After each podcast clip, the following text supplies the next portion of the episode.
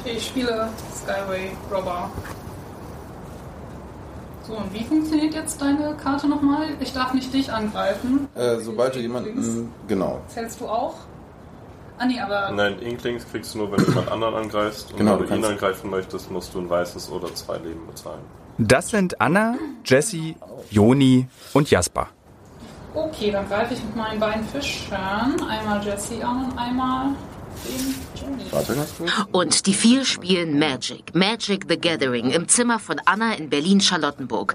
Die vier treffen sich regelmäßig. Anna räumt dann ihren Schreibtisch leer und schiebt ihn in die Mitte. Zwei setzen sich aufs Bett und die anderen auf zwei Stühle. Äh, jeder, der mich angreift, muss für die Kreatur entweder ein weißes Mana oder zwei Leben zahlen. Magic ist ein Fantasy-Kartenspiel und es scheint recht kompliziert zu sein. Äh, die ganzen Kreaturen und Sachen und Zauber lassen sich in sechs, fünf Farben aufteilen. Farblos. Farb, also in äh, Kategorien aufteilen. Magic. Das ist tatsächlich das komplexeste Spiel aller Zeiten. In schwarz, weiß, rot, äh, grün und blau und farblos. ForscherInnen aus Cambridge, Atlanta und Philadelphia haben herausgefunden, dass es mathematisch zu komplex ist, eine optimale Spielweise zu berechnen. Das, das finde ich auch das Schöne bei Magic. Unter Freunden sind die Regeln ja relativ dehnbar. Magic ist außerdem ein Sammelkartenspiel. Du kannst es nicht wie Doppelkopf oder Poker mit normalen Spielkarten spielen, sondern du stellst dir aus über 17.000 verschiedenen Karten deine individuelle Sammlung, dein Deck zusammen, mit dem du gegen andere spielst. Die habe ich auch geholt. Die kriegst du normalerweise am Kiosk oder in Spieleläden in so kleinen Tüten, von denen du aber nicht weißt, was drin ist. Wie Panini-Karten oder Pokémon. Und am Ende geht's, wie auch bei Computerspielen, einfach darum, mit den eigenen Fantasiewesen die Fantasiewesen der GegnerInnen zu töten. Diese Parallele zu virtuellen Spielen ist gar kein Zufall. Richard Garfield, der Erfinder von Magic, entwickelte das Kartenspiel Anfang der 1990er Jahre. Ursprünglich als Spiel für die Pausen von Studierenden sozusagen ein Vorvorgänger von Handygames. Ein paar Jahre bevor alle in den Pausen Snake auf dem Nokia 3310 spielten. Und sehr lange vor Candy Crush. Okay, aber geht's in dieser Serie nicht um Kryptowährung? Was hat das alles mit Bitcoin zu tun? Also ich sage immer MTGOX, weil es ursprünglich Magic the Gathering Online Exchange hieß. Aber ich, ich glaube, die Mehrzahl der Menschen sagt Mount Gox, weil es, dieses MT halt so eine typische Abkürzung für, für Mount ist, für Bär. Erinnert ihr euch an Daniel aus der ersten Folge? Daniel aus Mainz. Er hat bei Mt. Gox Bitcoins gekauft und jetzt sind sie weg, weil plötzlich alle Bitcoins von Mt. Gox verschwunden sind. Und Mt. Gox, die erste große Plattform, auf der Bitcoins gekauft und verkauft werden konnten, war ursprünglich dazu gedacht, um mit Magic-Karten zu handeln. Was Magic-Karten und Bitcoin miteinander zu tun haben und wie eine Online-Plattform für Spielkarten zur damals größten Bitcoin-Börse werden konnte, darum geht es in dieser Folge. Wir wollten herausfinden, wie Mt. Gox entstanden ist und wer eigentlich dahinter steckt. Hinter dieser Plattform, auf der später so viele Menschen Geld verlieren werden. Das ist Missing Magic Money. Eine sechsteilige Podcast-Serie des Fokus Magazins. Erzählt von mir, Paula Thielecke. Und von mir. Ich bin Thilo Mischke. In der letzten Folge haben wir geklärt, was Kryptowährungen überhaupt sind. Wir waren bei Daniel in Mainz und mit dabei, als plötzlich die größte Bitcoin-Plattform offline war. Wenn ihr die noch nicht gehört habt, fangt am besten von vorne an. Das hier ist die zweite Folge. Magic Mark. Eine interessante Verbindung von diesem ganzen Tokio- und Kryptowährungskram ist das Spiel Magic the Gathering. Es ist ja so, Mt. Gox steht ursprünglich für Magic the Gathering Online Exchange. Das ist Roger Ver. Er gilt als einer der weltweit ersten Investoren für Kryptowährungen. Und wir haben ihn über Zoom getroffen. Und so habe ich auch Jesse Powell zum ersten Mal getroffen. Als Teenager haben wir zusammen Magic gespielt. Dass Magic und die Kryptowährungen zusammenhängen, dass sich diese Interessen in vielen Biografien derjenigen treffen, die mit den Anfängen von Bitcoin zu tun haben, das erzählt Roger Ver. Ich halte mich mal ein bisschen bedeckt und sage einfach, ich bin Roger.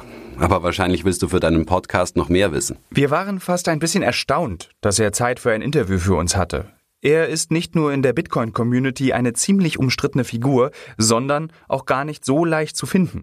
Roger geht es generell ziemlich gut und das hat sehr viel mit Bitcoin zu tun. Ich bin wahrscheinlich die allererste Person auf der ganzen Welt, die in Kryptowährungen investiert hat.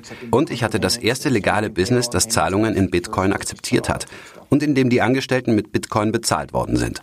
Bevor Watcher zum Investor in Kryptowährungen wurde, da war Bitcoin nur ein paar Cent wert, spielte er richtig viel Magic, zusammen mit Jesse Powell im Silicon Valley. Als Teenager haben wir zusammen Magic gespielt. Ich habe ihn bestimmt ein Jahrzehnt vor Bitcoin getroffen. Naja, wahrscheinlich fast zwei Jahrzehnte, bevor Bitcoin überhaupt erfunden wurde. Roger und Jesse spielen also Magic. Fast 15 Jahre bevor Bitcoin erfunden wurde, Mitte der 90er Jahre. Das ist an dieser Stelle wichtig, weil viele Krypto-Pioniere aus der Magic-Kartenszene kommen. Es ist eine sehr spezielle Szene. Viele von ihnen denken anders als die breite Masse. Und das wird an Jesse Powell sehr deutlich. Joining me now, Jesse Powell, CEO of Kraken. Jesse, great to see you. Thanks so much for being here. For having me. Good to see you again. Jesse Powell ist Geschäftsführer von Kraken, einer Kryptobörse aus San Francisco. Jesse Powell ist heute noch eine zentrale Figur im Bitcoin-Handel. Hier hören wir ihn in einem Interview von CNBC, in dem er erklärt, dass Bitcoin aus seiner Sicht vor allem für eins steht: die Abkehr von staatlichen Systemen. What do you think the role of cryptocurrencies are right now on the global stage? Yeah, I think we're really starting to see the, the true use case of Bitcoin uh, for the world. You know, just a few weeks ago, we had a great example in Canada, an example that we didn't think we would see in the Western world. Das Beispiel, von dem Jesse spricht. Als im Januar 2022 eine Impfpflicht für TruckerInnen in Kanada eingeführt wurde, führte das zum Freedom Convoy. Impfskeptische TruckerInnen blockierten mit ihren Fahrzeugen, unter anderem in Ottawa, die Straßen. Protest, der übrigens von Donald Trump und Elon Musk unterstützt wurde. Über die Crowdfunding-Plattform GoFundMe erhielt der Freedom Convoy dann fast 8 Millionen US-Dollar. Nur die Plattform zahlte die Gelder nicht aus, auf Druck der kanadischen Regierung was zu einer interessanten Konsequenz führte. Eine kanadische Bitcoin-Gruppe startete eine weitere Unterstützungskampagne und sammelte binnen kürzester Zeit beinahe eine weitere Million Dollar in Bitcoin. Zu den Unterstützern gehörte Jesse Powell. Über Twitter teilte er einen Screenshot seiner Spende von einem Bitcoin und Impfzwang sei unmoralisch, der Wahnsinn solle aufhören. Jesse Powell und seine Börse Kraken waren außerdem im Juni 2022 in den Nachrichten, weil er seine Angestellten aufforderte zu kündigen, wenn sie nicht mit dem neuen Unternehmenskodex einverstanden wären. Und der untersagt das Nutzen von selbstgewählten Genderpronomen und verbietet das Verhalten anderer Kollegen und Kolleginnen als belästigend zu bezeichnen. Jesse Powell sagt, es wäre wichtig, die liberalen Werte zu verteidigen. So I've, I've known Jesse for a long, long time as well. We used to play Magic the Gathering together in, in Silicon Valley. Und jetzt im Juli 2022 flammt der Protest des Freedom Convoys wieder auf. Beim Canada Day, dem Nationalfeiertag Kanadas, sagt ein Sympathisant des Freedom Blocks im Fuck Trudeau-Shirt in einem Beitrag von CBC. Protesters marching through downtown Ottawa with a message. I don't like the way that the freedoms are getting taken away and I just don't like the Prime Minister. In Ottawa fanden sich unter den OrganisatorInnen Personen, die öffentlich für ihre Unterstützung von QAnon, also bizarren Verschwörungserzählungen, weißem Nationalismus, für Islamophobie oder Rassismus bekannt sind. Protest, für den Jesse Powell Bitcoin spendet und der öffentliche Unterstützung von Donald Trump und Elon Musk erhält. Canadian Truckers Rule. So, das ist an dieser Stelle jetzt wichtig zu sagen. Magic kann nichts dafür. Erstmal ist es nur deshalb interessant, weil es ein gemeinsames Hobby ist, das viele derer vereint, die mit dem Anfang von Kryptowährungen zu tun haben. Und es ist eben nicht Dressurreiten oder Korbflechten, sondern ein Kartenspiel, das besonders technikaffine Menschen anzieht. Beziehungsweise Magic ist ziemlich, hm, nerdig. Aber Menschen, die Magic spielen, sind jetzt nicht anders als alle anderen. Außer dass es jetzt vielleicht Menschen sind, die wirklich sehr technikinteressiert sind und technikinteressierte Menschen sind dann auch viel im Internet unterwegs und in diesen Foren, wo man solche Dinge bespricht. Das ist wieder Anna aus Charlottenburg, die gerne Magic spielt. Ich gehöre auf jeden Fall zur Kategorie Nerd. Ich denke, es ist ein Spiel für Leute, die außerhalb von Konventionen denken. Es gibt einfach so, so viele Möglichkeiten, Magic zu spielen, dieselben Karten auf unterschiedliche Weise einzusetzen. Und für Roger Ver, den ersten Investor in Bitcoin, haben Magic-Karten und Kryptowährungen ziemlich viel gemeinsam. Ja, und dasselbe gilt auch für Kryptowährungen. Es gibt so viele Arten, wie sie genutzt werden, auf so unterschiedliche Weise. Du musst einfach unkonventionell denken. Und was daran auch spannend ist, dass Roger und Jesse zusammen Magic spielten, das ist der Ort, Silicon Valley. Einer der größten Orte damals im Silicon Valley war das Neutral Ground. Das war im Grunde einfach nur ein riesiges Geschäft. Sowas wie ein Einkaufszentrum, wie in einer Mall und da wurden dann Klapptische und Stühle aufgebaut und die Leute haben von früh bis spät Karten gespielt. Bis zum Morgengrauen. Da saßen die Leute rum und haben mit den Karten gespielt. Dass sich Bitcoin-Investor Roger und Kraken-Betreiber Jesse beim Magic-Spielen im Silicon Valley kennengelernt haben, ist deswegen auch so interessant, weil dies auch den Ursprung von Kryptowährungen markiert. Die meisten Personen, die wir in dieser Serie kennenlernen, kommen aus diesem Teil Kaliforniens oder haben einen Teil ihres Lebens dort verbracht. Ziemlich sicher bin ich auch Jed beim Magic-Spielen über den Weg gelaufen. Bei den großen Turnieren damals in der Bay Area und im Silicon Valley. Wir haben beide zur selben Zeit am selben Ort Magic gespielt. Ich habe auch richtig bei Meisterschaften mitgemacht. Ich habe das mit dem Magic-Spielen ziemlich ernst genommen damals. Während seiner beinahe professionellen Magic-Karriere trifft Roger also noch auf eine weitere Person, Jet, Jet McCaleb. Werbung. Ich bin ja für meine Recherchereisen sehr oft im Ausland unterwegs. Auch für diesen Podcast war ich unterwegs. Und da bin ich vor allem auf eins angewiesen. Auf meine Kreditkarte. Egal ob in El Salvador, den USA oder in Grönland.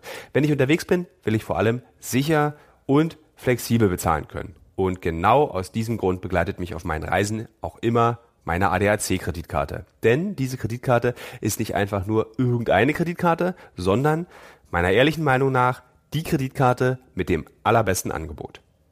Die Basiskarte, mit der man überall sicher bargeldlos bezahlen kann, gibt es sogar schon ab 0 Euro zubuchbare Leistungspakete kann ich ganz individuell auf meine persönlichen Bedürfnisse und meine Lebenssituation anpassen. Und das bedeutet natürlich auch, ich kann sehr viel Geld sparen, besonders für Reisende. Sehr wichtig, wir geben auf Reisen sehr viel Geld aus, also müssen wir an irgendeiner Stelle ja anfangen zu sparen. Mit der ADAC-Kreditkarte kann man nicht nur weltweit sicher bezahlen, sondern bekommt zusätzlich auch noch attraktive Rabatte beim Tanken oder der Mietwagenbuchung. Außerdem kann ich Reiseversicherungen zubuchen und Cashbacks beim Online-Shopping. Also Geld zurück, wenn ich einkaufe. Sogar Diebstahl ist mit dem Zusatzschutz der ADAC-Karte abgesichert.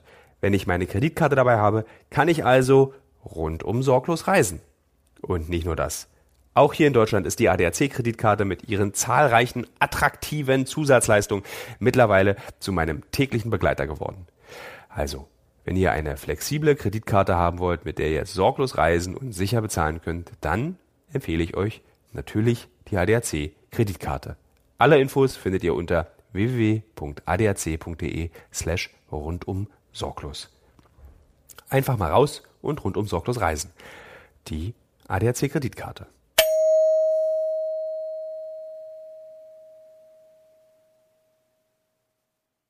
Eine weitere Figur, die für den Verlauf der Serie sehr wichtig sein wird. Ich weiß nicht, wer sich noch an eDonkey erinnert. Das war eine der ersten Plattformen im Internet, über die Filme, Musik und Daten getauscht werden konnten. Das war die Zeit, als man den Computer noch nachts laufen lassen musste, um am nächsten Tag das neue Album von Britney Spears hören zu können. Und es gab ein Programm dafür mit einem Esel, auf dem man klicken musste, um es zu öffnen, und das hat Jet McCaleb entwickelt. Zusammen mit einem anderen Programmierer, der später OkCupid gegründet hat. Aber es ist schon abgefahren, dass ein paar Magic-Spieler die Stellschrauben des Internets, wie wir es jetzt kennen, geprägt haben. Und das Programm mit dem Esel, über das Musik und Filme ausgetauscht werden konnten, ging ziemlich durch die Decke und wuchs von ein paar tausend AnwenderInnen auf mehrere Millionen, bis es 2006 von der amerikanischen Copyright Association abgemahnt wurde. Das ist sowas wie die GEMA in Deutschland. Hier ist entscheidend, eDonkey war ein sogenanntes Peer-to-Peer-Netzwerk. Wenn du also einen Film heruntergeladen hast, hast du das nicht von einem Server gemacht, der irgendwo an einem Ort zentral steht, sondern gleichzeitig von allen anderen Computern, die diesen Film auch gespeichert haben. Der Austausch findet also untereinander statt. Klingt ein bisschen so wie das, was Anita Posch über Bitcoin erzählt hat, oder? Und über Blockchain und äh, Mining wurde auch eine Methode geschaffen, äh, wie Bitcoin ohne eine manuelle oder, oder menschlich kontrollierte Zentralbank sozusagen Geld schaffen kann. Ganz einfach gesagt, wenn wir beide, Tilo, du und ich, einen Film bei Netflix anschauen, dann kommt der sozusagen aus der gleichen Quelle, aus der gleichen Datenbank. Wenn wir beide jetzt sozusagen Geld bei der Sparkasse abheben, kommt das Geld dann aus der gleichen Bank. Würden wir aber einen Film über das Programm mit dem Esel runterladen, würde dieses Programm herausfinden, auf welchen Computern überall verteilt der Film gespeichert ist, den wir haben wollen. Und von all diesen Computern würde dieser eine Film zu uns geschickt werden werden. Wenn ich dir, Paula, Bitcoins schicke, dann wird das auch auf allen Computern, die mit der Blockchain verbunden sind, gespeichert und überprüft. Und nicht nur über unsere einzelne Sparkasse. Genau. Das ist Dezentralisierung. Und dafür interessiert sich Jet schon sehr früh, aber eben auch fürs Magic-Kartenspielen. Und dabei merkt er eins. Diese unterschiedlichen Magic-Karten, die es gibt, die sind nicht alle gleich viel wert. Ich glaube, die allerteuerste Karte ist der schwarze Lotus. Und der Schwarze Lotus ist so berühmt, dass ich sogar vor meiner Magic-Zeit von ihm gehört habe. Und ich glaube, davon ist einer der Alpha-Version mal für 300.000 Dollar getauscht worden. Und deshalb startet Jet 2007 eine Website, mountgox.com, mit der Idee, den Handel mit Magic-Karten dort zu organisieren. Das Handeln und Tauschen und der Preis ist sowieso ziemlich wichtig fürs Magic-Spielen. Da muss man schon ein bisschen jagen. Man kann auch äh, diese Graphen verfolgen von den Preistrends, die die Karten haben und genau dann kaufen, wenn es natürlich so einen kleinen Dip gibt. Aber ist das nicht eigentlich blöd für die Magic-SpielerInnen, wenn Karten so teuer sind oder teuer werden? Klar, wenn es so viele verschiedene gibt, brauchst du diesen schwarzen Lotus nicht unbedingt in deiner Sammlung. Aber führt es nicht dazu, dass manche Karten einfach super exklusiv werden? Ja, das macht mich ein bisschen traurig, diese Speculation-Geschichte, weil dann wirklich Leute versuchen, alle Karten eines Typs aufzukaufen zu den günstigeren Preisen und zu behalten, also gar nicht damit zu spielen, sondern als Wertanlage. Das heißt, die Karten sind erstmal weg, die werden teurer, Leute, die damit spielen wollen, können vielleicht nicht damit spielen, weil sie sich die teureren Karten nicht mehr leisten können und die Karten, die eigentlich zum Spielen gedacht sind, sitzen in irgendeiner Box Okay, zurück zu Jet. Genau. Wir sind bei Jet, der eine Online-Plattform gegründet hat, auf der SpielerInnen weltweit die seltenen Magic-Karten tauschen und handeln können. 2007. Und man könnte sagen, da ist auch eine Parallele zu Bitcoin. Anita Posch, die sich darüber ärgert, dass es immer nur um die Preise geht statt um die Technik. Und die Magic-SpielerInnen, für die es doof ist, dass mit den Karten herumspekuliert wird, statt mit ihnen zu spielen. Aber eine Börse hat ja auch Vorteile. Ich kann meine Karten tauschen und mir meine Sammlung so zusammenstellen, wie ich es gerne hätte. Stimmt. Das Problem ist, Jet findet Programmieren und Gründen super, aber gar nicht unbedingt die alltägliche Arbeit in einem Unternehmen. Und außerdem hat er sowieso zu viele andere Projekte. Und dann kommt Bitcoin. Und mit Bitcoin eine Idee. Was ist schon groß anders an einer Website, auf der Magic-Karten verkauft werden, zu einer, über die man mit Bitcoins handeln kann? Erinnert ihr euch an Christoph, der zum ersten Mal bei Local Bitcoins gekauft hat? Der Unternehmer aus Süddeutschland. Konntest du dich quasi lokal connecten und hast dann ähm, dich halt mit irgendjemandem getroffen, hast ihm die Kröten in Bar gegeben und dann hast du halt Bitcoin bekommen. Wirklich nicht besonders praktisch. Jets Idee, Mt. Gox zu einer Kryptobörse zu machen, fiel also auf fruchtbaren Boden. Und Roger Ver war einer der ersten Kunden. Ich wollte Bitcoins kaufen und habe dann recherchiert, wo das geht. Damals war Bitcoin weniger als einen Dollar wert. Und Mt. Gox war die einzige sozusagen zentralisierte Kryptobörse zu diesem Zeitpunkt. Und dann habe ich verschiedene Anläufe genommen, dort Kunde zu werden. Jet McCaleb's Mt. Gox geht im Juli 2010 als Kryptobörse online und ist damit eine der ersten Plattformen, auf denen Bitcoin gekauft werden kann. Das wissen wir jetzt. Und Jet ist zu Anfang auch noch ein sehr wichtiger Teil von ihr.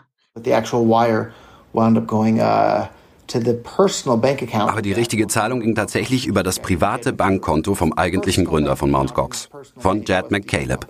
Es ging direkt über sein persönliches Konto und über seinen Namen. Es war nicht einmal ein Geschäftskonto. Das war meine erste Erfahrung bei Mt. Gox. Das Geld von Kunden wie Roger musste zu Anfang auf das Privatkonto von Jet eingezahlt werden, der dann damit Bitcoin kaufen konnte. Und Jet Der merkt, das ist irgendwie lukrativ, aber doch auch ganz schön anstrengend. Eigentlich macht ihm ja Sachen zu programmieren und zu gründen einfach mehr Spaß als sie zu verwalten. Er hat dann später Ripple und Stellar gegründet und war in sehr viele andere spannende Projekte involviert. Ripple und Stellar? Das sind andere Kryptowährungen, die hier erstmal nicht wichtig sind. Jet aber, der braucht jemanden, der seine Börse übernimmt. Er hat andere Pläne und er findet Mark, Mark Capeles. Mark Capeles? Etwa der Mark, der vielleicht sogar für den wahrscheinlich größten Raub aller Zeiten verantwortlich sein könnte? Wer ist denn dieser Mark überhaupt?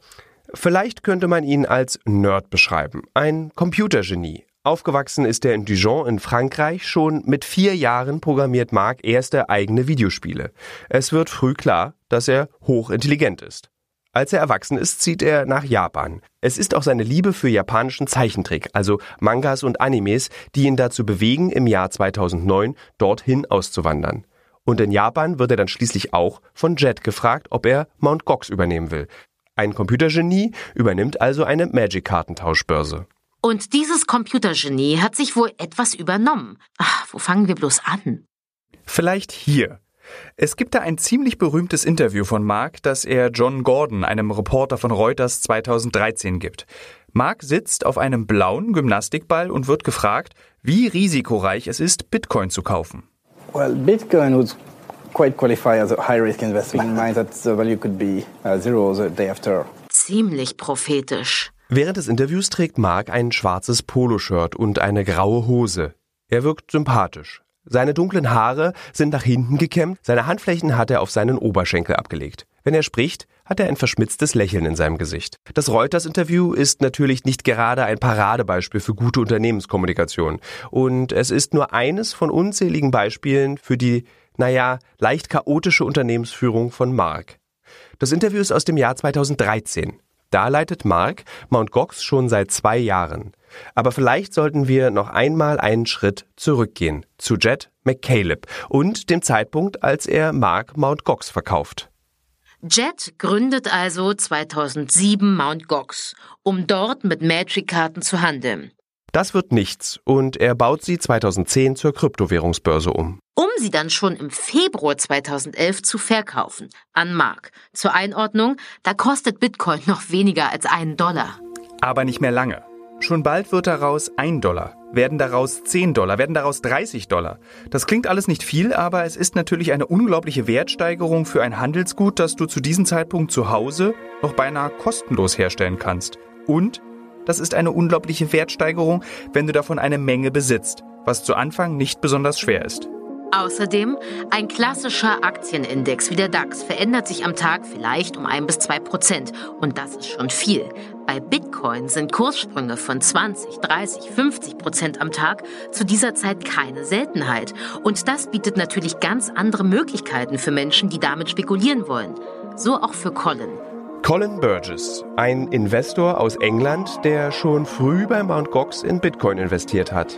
Nachdem er erfährt, dass seine Bitcoins verschwunden sind, trifft Colin nach einer durchzechten Nacht die Entscheidung. Er will nach Tokio, um dort von Mark Karpeles zu erfahren, wo seine Bitcoins sind. Aber dazu kommen wir noch. Lange zuvor, in der Anfangszeit von Mt. Gox, als Colin beginnt, sich für Bitcoins zu interessieren, sind es vor allem die Kursbewegungen, diese sogenannte Volatilität, die ihn fasziniert. Vielleicht investiere ich heute 100 Euro und habe morgen Nachmittag 200. I would say I was just zu der Zeit habe ich angefangen, mich für Bitcoin zu interessieren. Zum Teil wegen der Technologie, aber auch schon wegen der Preise, die die ganze Zeit hoch und runter gingen. Ehrlich gesagt habe ich am Anfang ziemlich viel Minus gemacht beim Traden. Aber ich habe trotzdem versucht weiterzumachen. Freunde von mir haben damals gesagt, dass ich komplett irre wäre und mein Geld aus dem Fenster rausschmeiße. Das fasst die ersten Monate wahrscheinlich schon ganz gut zusammen. Da habe ich auf jeden Fall viel verloren. My friends would tell me that I was insane and was wasting my money and throwing it away. Und genau damit verdient Mt. Gox sein Geld und wächst wie verrückt. Aber nicht durch die Preissprünge von Bitcoin direkt, sondern durch das Trading, das Colin beschreibt. Leute wie Colin sind angezogen von der Volatilität, verlieren Geld und handeln trotzdem weiter. Und Mt. Gox verdient sein Geld mit den Handelsgebühren, wie jede Börse. Wenn ich mir Bitcoin dort hätte kaufen wollen, hätte ich für 100 Euro vielleicht nur 99,40 Euro äquivalent in Bitcoin bekommen. 60 Cent Gebühren gehen in die Kasse der Handelsplattform. Und das summiert sich. Nicht zuletzt, Bitcoin-Handel läuft den ganzen Tag, rund um die Uhr. Der DAX hat zum Beispiel traditionelle Handelszeiten von etwa 9 bis 17.30 Uhr deutscher Zeit. Wir müssen das auch geografisch noch einmal sortieren. Eine Plattform im Internet kann ja schließlich überall sein. Jet ist in San Francisco und programmiert. Als er Mark findet, lebt der aber in Tokio. Sobald Mt. Gox als Bitcoin-Börse an die Öffentlichkeit geht und wächst, braucht es ein Büro und das ist in Japan. Wir müssen nach Tokio. Wir müssen wissen, wer Mark ist oder zumindest wer das jetzt ist, der damals diese schräge, unverantwortliche Art hatte, die größte Bitcoin-Börse der Welt zu betreiben. Und warum in Japan? Und wir wollen auch herausfinden, steckt das Computergenie Mark Karpeles am Ende vielleicht sogar selbst hinter dem wahrscheinlich größten Raub aller Zeiten.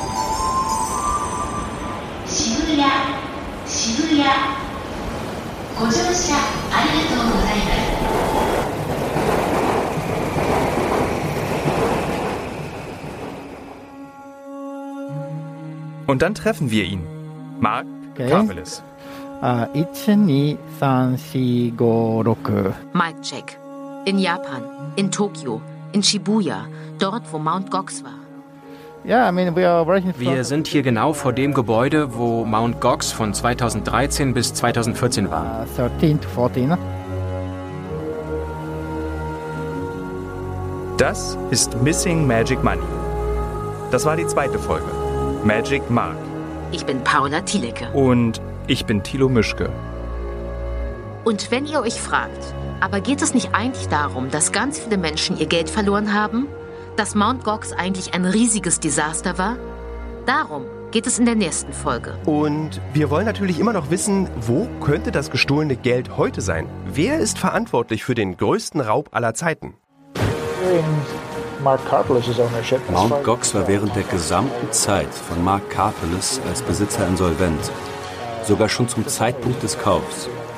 Und aus irgendeinem Grund hat Mark die Übernahme trotzdem akzeptiert und das Ganze irgendwie durchgezogen.